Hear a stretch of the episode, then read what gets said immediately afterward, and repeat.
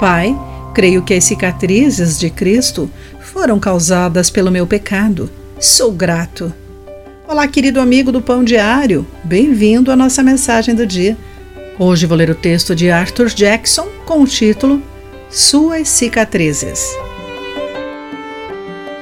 Após conversar com Geraldo, ocorreu-me o motivo de sua saudação preferida ser com o punho cerrado e não o aperto de mão.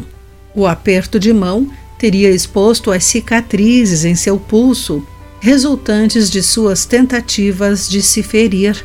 É comum escondermos nossas feridas exteriores ou interiores, causadas por outros ou auto-infligidas.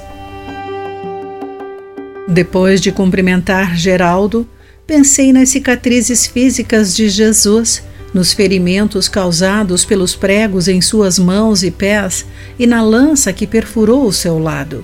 Em vez de esconder suas cicatrizes, Cristo chamou a atenção para elas.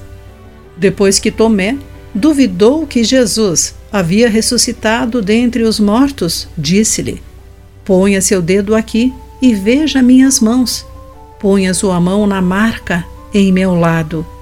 Não seja incrédulo, creia. Conforme João capítulo 20, versículo 27.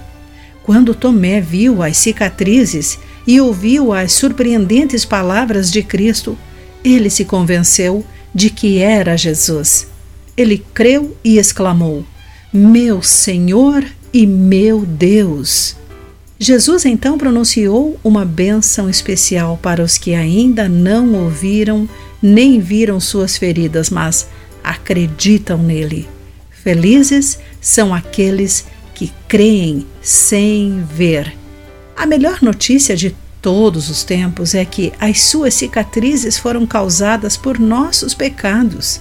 A morte de Jesus é para o perdão dos pecados de todos que nele creem e o confessam como Senhor e Salvador. Querido amigo, você crê em Jesus para perdoar seus pecados? O que o impede de confiar nele hoje? Pense nisso. Aqui foi Clarice Fogaça com a mensagem do dia.